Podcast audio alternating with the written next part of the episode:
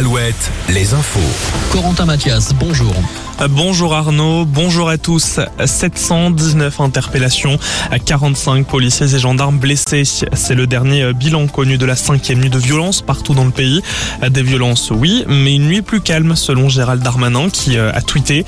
Des violences toujours dans le cadre de la mort de Naël cette semaine à Nanterre.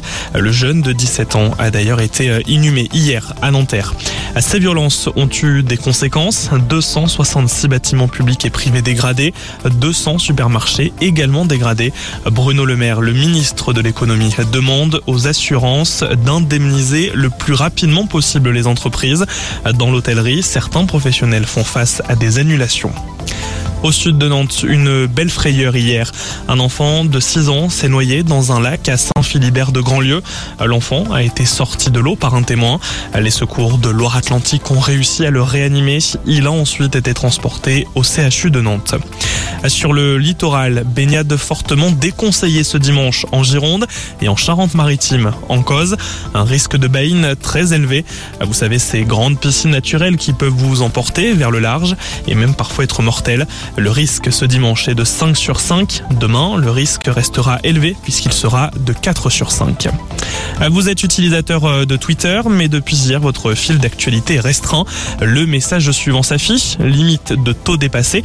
Alors non, votre application ne bug pas. Elon Musk a annoncé avoir mis en place des limites temporaires. En clair, si vous avez souscrit à l'abonnement payant de Twitter, vous pouvez lire 6000 messages par jour. Si ce n'est pas le cas, vous pouvez en consulter seulement 600 à prix de l'abonnement 9,60€. Le Tour de France, les coureurs sont partis hier midi du Pays Basque espagnol, de Bilbao plus précisément. Au terme des 182 km de course, c'est le Britannique Adam Yates qui a remporté la première étape.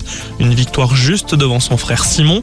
À côté français, Thibaut Pinot obtient la quatrième place. Le Finistérien David Godu, lui, se classe dixième. À ce dimanche, nouvelle et dernière étape espagnole. Le départ sera donné de Vitoria-Gasteiz pour rejoindre Saint-Sébastien. Un parcours d'un peu plus de 208 km. Départ ce midi à suivre notamment sur France 2. D'ici là, Retrouvez la météo sur Alouette avec les volailles de Chaland, volailles des champs.